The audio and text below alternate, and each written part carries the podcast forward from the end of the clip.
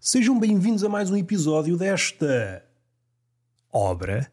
É a palavra mais acertada para descrever o que acontece bastas vezes neste Estaminé, um podcast que dá pelo nome de Túnel do Vento.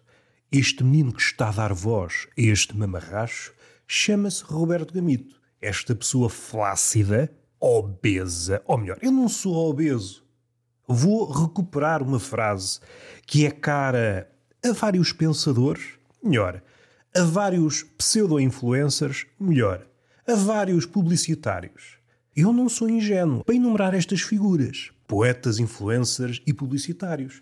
Muitas das ideias que vemos no seio do ativismo partiram camufladas da publicidade.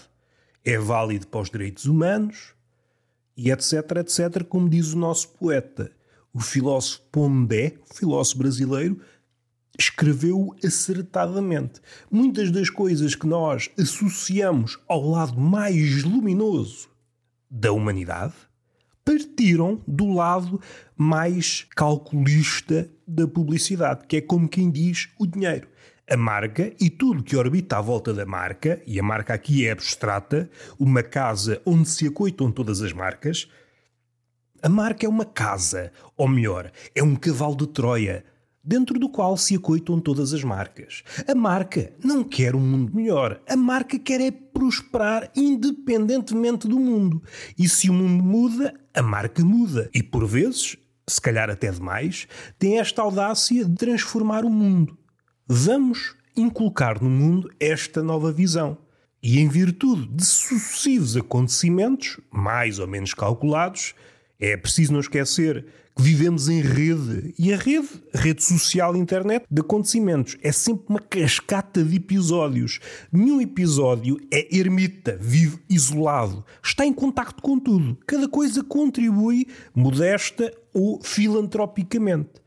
Eu sou o resultado de todas essas contribuições, dos amores, desamores, fracassos e eventuais tentativas de não sei quê. No fim de contas, sou esse cadáver esquisito. A vida, tentacular, com os seus múltiplos tentáculos, desenhou-me com essas contribuições. Eu sou esse quadro, debaixo do qual há uma legenda. Eu sou esse quadro esquisito, recuperando cadáver esquisito, não cadáver adiado como pessoa, mas cadáver pontual. Nesse particular, Fernando Pessoa foi um bocadinho otimista demais. Para chegar próximo da verdade, é preciso partir rumo aos cumes do desespero. Expressão cunhada por Cioran.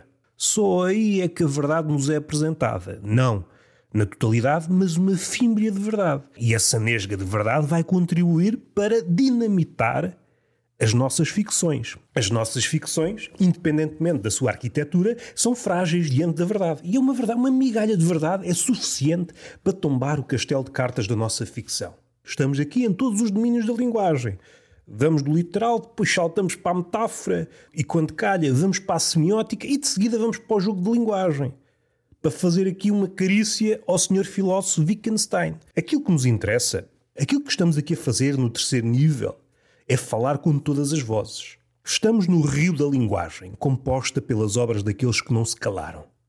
Os grandes mestres, os grandes gênios, e aqui é já uma redundância, figura cara ao nosso século, que também é um sintoma da decadência. Há fenómenos associados à palavra que nos apresentam a doença. E que doença é essa? Seja a redundância, o oxímoro, o eufemismo. Quando esses fenómenos abundam, é sinal que algo está a correr mal. E normalmente é na cabecinha do homem. A cabecinha do homem está toda atravancada. Para dizer a verdade, já não sei o que é que disse. Porque a minha intenção não era vir por aqui. Hei de ouvir o que acabei de dizer, concluir no episódio posterior, se houver vontade para tal, mas o que me traz cá é a comédia. Eu tenho a imagem do Globo, que está na pausa da laracha, está a pensar na vida, se aquilo que faz realmente é hum, útil. E útil é uma palavra carregada de inutilidade, se vista à luz do nosso século. Esta obsessão pelo útil, quanto a mim, é doentia. A morte, que é mestre em separar o trigo do joio, desfaz essas ilusões. Essa obsessão pela utilidade, por norma, vem de um fanatismo que não me diz nada. Avancemos para a comédia. O que é que me interessa falar? Apetece-me falar sobre a comida. Ah, já me lembro. Há duas pontas soltas. Uma que foi mais ou menos dita e a outra que ficou na cabecinha a carambular. O episódio do cancelamento ou do potencial cancelamento do sumo pontífice, o Papa Chico, e o facto de eu ser gordo. Ah, já percebo o porquê deste desfile de baboseiras. Eu peguei na figura do publicitário, o ativismo, etc, etc, como diz o nosso poeta. Ah, já sei a frase que não disse e que serve de estrela guia a este raciocínio. O que importa neste século é saber posicionar-nos. Não interessa aquilo que somos, interessa é a forma como nos vendemos. É uma frase que foi dita no século passado, mas que ganhou força e adeptos, muitos dos quais fanáticos, está aí para durar. Eu acho que está aí para durar porque o século XXI, mais do que todos os outros, é o século da reputação. Não importa aquilo que fazemos, importa a imagem, importa é fazer de conta. É um circo de crianças barbudas. Pegando nessa ideia, pegando nessa ideia de forma educada, para não partir, dado que todas as ideias são frágeis, eu não sou gordo.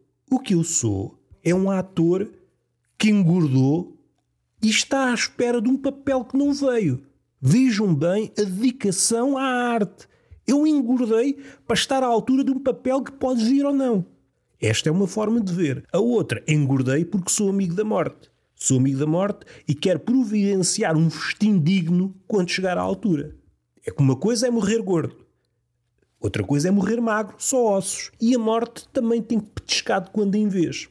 Pegando na morte, não me esquecendo do Papa Chico, há um conto chamado Morte Madrinha. Há um pai de um putinho que está à procura de um padrinho ou de uma madrinha. E era pobre e estava a vagabundear por aquelas estradas típicas de conto de fadas quando encontra Deus. E Deus faz a sua proposta. Eu gostava de ser padrinho desta criança. O pai da criança disse: É pá, não que tu tratas as pessoas de forma diferente. Não é justo. E Deus foi à sua vida. Mais à frente encontrou o diabo. Ah, não, tu atrais todas as pessoas, não és o padrinho ideal.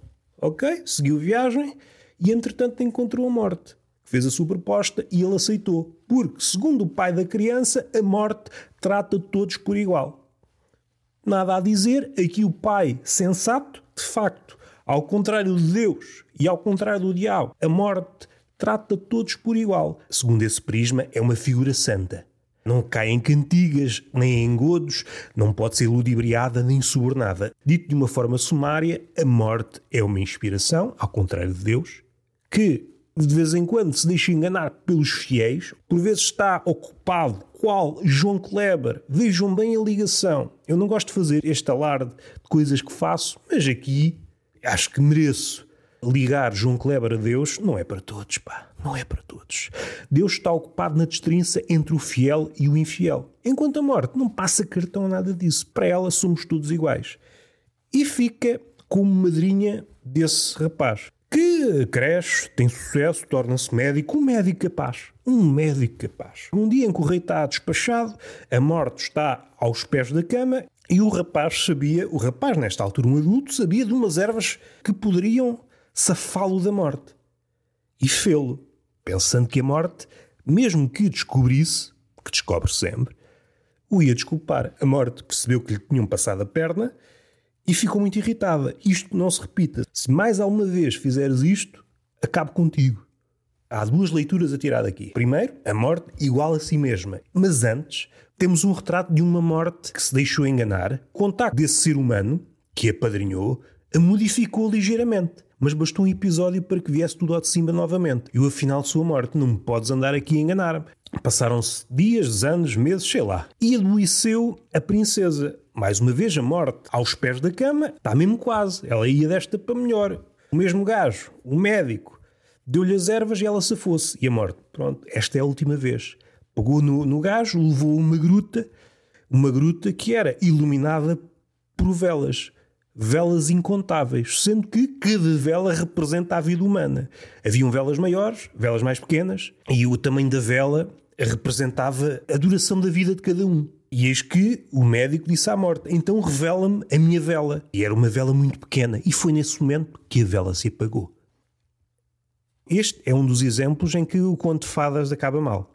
Começámos com um pai que queria arranjar um padrinho à altura que fosse confiável, abandonou Deus, abandonou o diabo, escolheu a morte. A morte fez com que ele se formasse com distinção, ensinou-lhe tudo o que havia a saber sobre a medicina.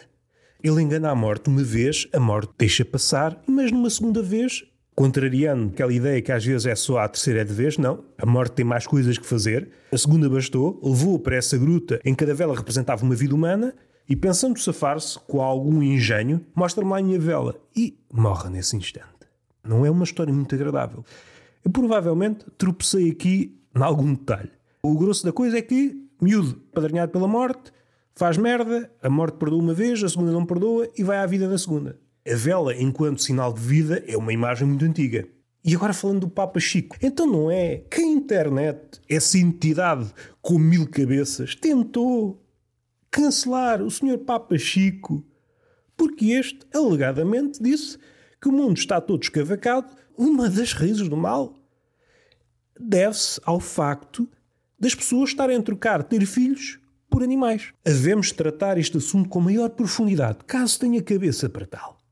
Nem o Papa Chico está a salvo destes cancelamentos. Criaram-se turbas.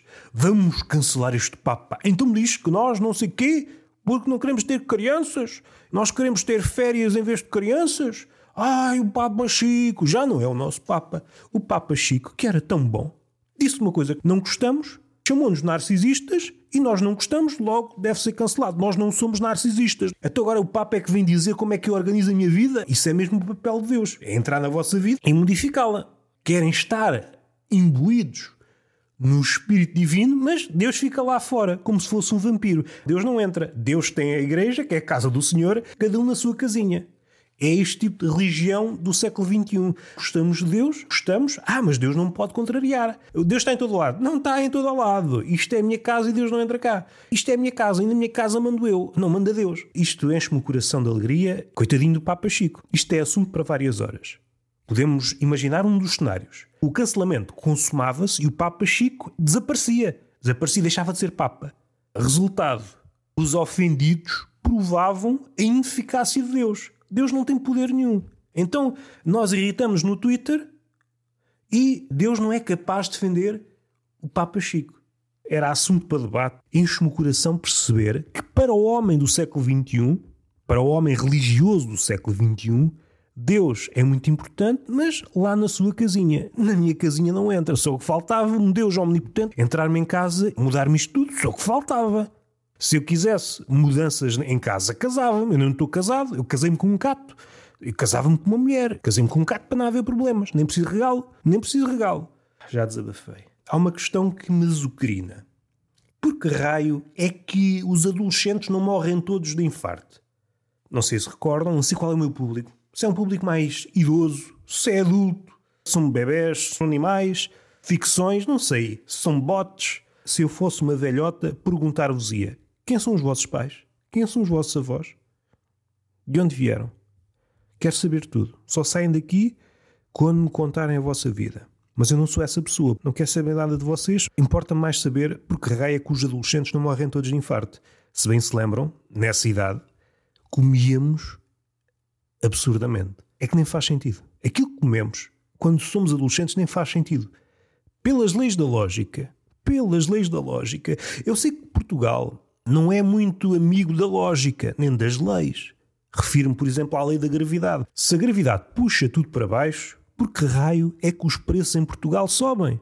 Quer dizer que os preços em Portugal são alheios às leis da física. Estamos assim, estamos nesse ponto. O universo respeita as leis da física, exceto os preços em Portugal. Os preços em Portugal estão-se a borrifar. São estas coisas que não se ensinam na escola. Tudo regido pelas leis da física. Não é pá, há coisas que não são. É pá, já não respeitam ninguém, não respeitam os pais, não respeitam as leis da física, enfim. Regressemos à adolescência. É uma altura em que comemos muito. Se for preciso, um bocadinho, comemos cinco papos secos, só para entreter as gengivas. Comemos bifes atrás de bifes. Pá, é uma loucura. É uma loucura. Não percebo porque é que não morremos todos de infarto. Segundo a lógica, devíamos morrer como no século XVIII na Europa, a esperança média de vida no século XVIII era 17 anos. 17 aninhos. Também, para aquilo que sabemos hoje sobre a vida, acham que é necessário mais de 17 anos? 17 anos está bom, pá. Imaginando viver nessa altura, eu não teria muita vontade para fazer seja o que for. Ah, vais à escola? Não vou, mãe. Eu não vou. Tenho 15 anos, agora vou à escola fazer o quê? Sem morrer daqui a dois, mãe? Não vou à escola. Pá, ah, vai trabalhar. Trabalhar para quê, pá? Trabalhar para a reforma até sem morrer daqui a dois anos? Mãe, eu nem sequer tenho tempo para ter dores. E vira costas à mãe e abandona o cemitério. A mãe está morta. É uma história que tem duas camadas de tristeza. E vamos dar mais uma de mão. Que mundo é este? Este é um mundo que estava localizado nas traseiras de um pavilhão escolar. Era aí que o mundo acontecia. O que é que vais ser quando fores grande? Diziam a alguém com 12 anos: é pá, olha, sei lá, tenho 5 anos de vida, o que é que eu faço em 5 anos? Se calhar vou apostar na criptomoeda, que não há mais nada. 5 anos, o que é que eu faço? Vale a pena meter-me no negócio? Vale a pena meter-me no negócio? Abrir uma padaria, pagar um empréstimo? Não chega a pagar um empréstimo. Uma coisa é pagar empréstimos a 20 ou 30 anos, ou 50 ou 60 ou 1000. E é por isso que o homem nunca vai ser eterno porque não compensa ao banco seres eternos. Peço o empréstimo a 10 milhões de anos. Íamos pagar aproximadamente zero todos os meses. Isso não compensa a um banco. Está bem que ficávamos uma quantidade absurda de anos a pagar. Cada prestação seria quase nada. Regressemos à comida. Eu creio que a solução para a fome no mundo é acabar com os adolescentes. O adolescente é para a vida. Aquilo que os adolescentes comem dava para repartir por vários planetas de adultos. Um adolescente come por 3 ou por 4. Ou seja, podíamos exportar comida para outros planetas. É o adolescente que cria problemas. É o mesmo adolescente que pega em cartolinas e vai gritar palavras de ordem sobre o clima, mas depois, na pausa, come um farnel de 7 bifanas. 7 bifanas no rabo, quem diz bifanas diz 5 quilos de brócolos. Não sei se esta figura é uma figura lendária. Eu sou do tempo em que o vegetariano era uma figura quase mítica. Para aí um vegetariano em cada 100 pessoas. Hoje a coisa está mais ou menos equilibrada. O vegetariano, quando chega adolescente, fica com fome. Comi 5 quilos de brócolos. Estava com uma fome danada. Não faz sentido. Estou a comer verduras só porque me sinto mal a comer carne. Depois ficam amargurados e vão dizer barbaridades para o Twitter. Porque o brócolo não satisfaz. Já vou ser cancelado. É só a malta. Se cansar do Papa Chico, vem ter comigo. Não sou especial. Se o Papa Chico é cancelado, eu também posso ser cancelado. Esta é a postura ideal para o século XXI. Se o Papa Chico esteve em vias de ser cancelado, quem sou eu para dizer que não posso ser cancelado? Eu não sou superior ao Papa Chico. Em virtude, em conhecimento, ou seja o que for. Eu até admiro a mitra papal. Eu não tenho mitras papais. Eu tenho um boné. Um boné da Vodafone, um boné da Repsol. Eu passei-me com isso. Nunca fui à rua com uma mitra papal. E parecendo que não, isso dá prestígio. Eu pensava que a mitra papal era uma espécie de escudo contra o cancelamento. Uma coisa é cancelar uma pessoa como eu, que tem roupa da feira. Agora, cancelar uma pessoa com vestes papais e que tem aquela mitra papal é um escudo que se usa nos RPGs do Final Fantasy. Cancelamento não escolhe idades, etnias. O cancelamento está aí e eu tenho que agarrá-lo. Tenho que agarrá-lo, espero pela minha vez e é aceitá-lo. Aceitá-lo como se aceita um Deus. Vamos respirar fundo. Onde é que eu ia? Ah, estava a falar. estava a falar na questão da comida. Adolescentes é para ir à vida. Se passássemos diretamente da idade dos porquês, quando somos putos, para a idade. Não percebo o que é que faço aqui, que é a idade adulta, não havia carência de comida em lado nenhum. Havia comida a dar com pau. É isto que eu proponho: matar todos os adolescentes. Ou então formá-los para a idade adulta. Assim que eles estão na idade dos porquês, tu não vais ser adolescente. O mundo não tem condições para ser adolescente. Vais logo para adulto. Resolvíamos um problema. Nós temos um problema graúdo com a comida, não temos? O corpo ajuda-nos quando somos adolescentes. Comemos tudo, o corpo está connosco. Epá, come à vontade, não tens infartos. Estás aí que é uma beleza. Quando chegamos a adultos, o corpo abandona-nos, começam as dores, vários problemas, seja coração, estômago, fígado, essas coisas todas, à medida que envelhecemos, eles vão aparecendo, é o corpo que desiste. Meu amigo, estive aqui contigo na adolescência, comeste que nem um abado, mas de hora avante estou-me a marimbar para ti. Eu quero é que tu te fodas. É isto que o corpo diz. Mas a nossa ligação com a comida é mais profunda. Nós, quando somos bebés, desprezamos a comida. As nossas mães aterram os aviões nas bochechas e a nossa cara parece um quadro abstrato, cheio de colheradas de sopa. As nossas bochechas são uma espécie de aeroporto onde aterram colheres de sopa, falhando sempre a boca. É isso que é um bebê. Desperdiçamos comida, é isso que eu quero dizer. Mais uma vez, desperdiçamos comida. Chegamos à adolescência, comemos até dizer chega. No início, desperdiçamos comida e ainda nos rimos. Ainda nos rimos. Vejam bem como são os bebés. Se fossem tratados como iguais, levavam uma carga de porradas. Tanta gente a passar fome e os bebés desperdiçam a sopa nas bochechas e na testa. Isso faz. Corrê-los a chapadões a ver se eles cresciam. Chegamos à adolescência, é comer até dizer chega, comer por 3 e por 4. Não é uma atitude responsável a ter neste mundo corrente, que nos calhou em sorte. Há carência de coisas, não se pode ser adolescente. Chegamos a adulto, temos uma relação mais crescida com a comida. Só posso comer isto, só posso comer aquilo, não posso comer muito disto, senão engordo. Preciso comer aquilo porque me motiva, etc, etc, como diz o nosso poeta. Chegamos a velhos. Não podemos comer nada. Respeitamos religiosamente o que o médico nos diz. Minha amiga, você, o máximo que pode fazer é beber água e chupar cubos de gelo. Ah, mas isso assim não alimenta. Alimenta, alimenta. Inesperadamente surge uma ligação romântica com a comida pequenos trechos românticos na vida de um velho. Quando uma velha leva um bolo à boca. Não sei se já repararam nesta cena. Isto é uma cena digna de filme. A velha tem uma relação conturbada com a comida. O médico disse-lhe: Minha amiga, você não pode comer nada, está toda fodida por dentro, é estômago, é fígado, diabetes até nas pestanas, não pode comer nada. Mas há dias que a velha, epá, isto não é vida para mim. Eu estou farta de água e de chupar cubos de gelo. Eu quero um bolo de arroz. Antes sequer de chegar a esta ideia, vistoria a vitrine apinhada de bolos. Olá, pastel de nata. Ali está as folhosas. Olha o bolo de arroz. Olha o palmier. Olha que bolo sofisticado cujo nome desconheço. Que bolo é este? Pergunta. Ah, este é um pastel de nata. Até este. Este também é um pastel de nata. Não vê que está na mesma bandeja, diz o pasteleiro. Até aquele, aquele é um palmier. E aquele que está ali ao lado? Esse é o pastel de nata, já lhe tinha dito. Ah, então quero um bolo de arroz. Que a velha é muito isto. Eu já assisti várias vezes. A velha está sempre muito curiosa no que toca ao nome do bolo. Já vi várias vezes, eu não estou aqui a criar comédia, eu estou a sacar episódios reais. Velhas que olham para a vitrine dos bolos como putos no jardim zoológico. Dizem, ah, e este bolo? Ah, este é um crocodilo. Não, calma, não confundamos os cenários vai perguntando ao pasteleiro todos os nomes dos bolos, exceto um, aquele que ela quer, aquele que ela vai comer. É bonito e é irritante. É irritante, mas a velha sabe que está numa posição privilegiada para irritar o outro. A não ser que se passe uma linha, que é uma linha que fica lá longe, ninguém vai dizer nada. E então a velha prossegue. Ah, e tem este bolo, pastel de nata, já disse a décima vez. E este bolo, pastel de nata, décima primeira vez. Bom, eu acho que agora é que vai ser. Até este bolo, pastel de nata. Ah, então quero um bolo de arroz. E eu, o que é que eu quero? Eu quero acabar este episódio. Quero acabar este episódio. Teve assuntos. Não tenho coragem de dizer, ah, este podcast foi destituído de assuntos. Teve assuntos. Teve esta pessoa a falar de forma mais ou menos correta. Abordei temas divinos. O cancelamento papal. Falámos do delírio. Falámos de Cioran. Os cumes do desespero. Falámos da comida, da relação conturbada entre o homem e a comida. E uma proposta que é acabar com os adolescentes. Por mim, acabava o adolescente. O adolescente só dá despesa e é incomportável no mundo atual. Faz favor, saiam à rua e despachem o adolescente, ou então proponham, meu amigo de 15 anos, meu amigo, apresento-lhe dois caminhos.